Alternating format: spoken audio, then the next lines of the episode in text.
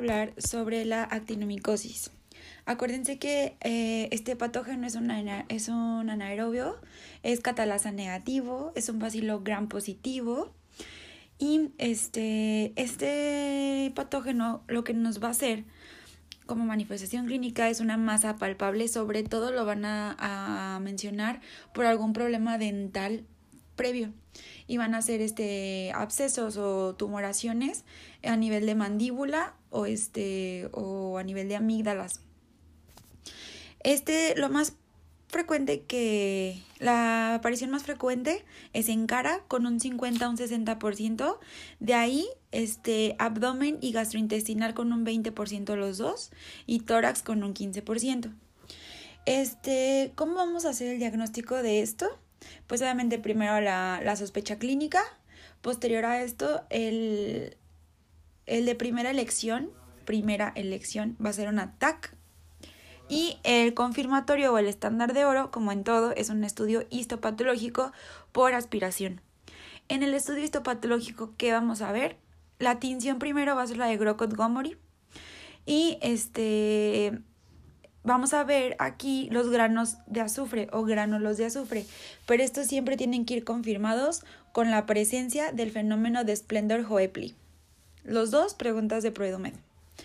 Este, ¿qué es, el, ¿Qué es este fenómeno? Son unas imágenes de interfase entre una colonia y otra colonia de bacterias con un exudado a base de polimorfonucleares con depósitos de eosinófilos. Eh, también como manifestaciones clínicas, la GPC menciona que el número uno es el dolor en el área donde está afectada y tos crónica. Este, y listo. Hay otro tipo de, de actinomicosis que es la ginecológica. Esta es asociada sobre todo al uso de DIU, sobre todo al paso de un año. Eh, la GPC menciona que posterior a un año de usar tu DIU, el metal empieza a ser un poco deficiente y ese metal deficiente empieza a generar medios este, ambientes para que la, el actinomicosis empiece a, a, vivir, a reproducirse. Entonces, más de un año con DIU, factor de riesgo. Y factor de riesgo súper importante, uso de, anticonceptivos orales por más de 5 años o enfermedad pélvica inflamatoria previa. Eh, factores de riesgo en general, ser diabético, tener VIH, inmunodepresión y listo. Para, como les comentaba, el más frecuente es en la cara, sobre todo por algún problema dental previo. Entonces la GPC menciona que el cambio de cepillo tiene que ser cada mes. Y listo, el tratamiento. Vamos a dar penicilinas, sobre todo penicilina G benzatínica, 20 millones, este, eh, intramusculares, dosis única por día. Entonces, cada 24 horas, ¿sale? Y esta penicilina G benzatínica se da por 2 a 6 semanas. Por lo general son 6 semanas las respuestas que vienen en ProEdumed.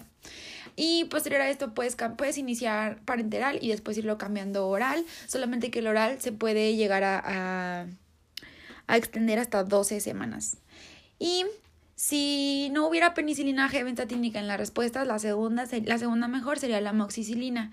Si el paciente es alérgico, como siempre, macrólidos, si no, clindamicina y si no, tetraciclinas.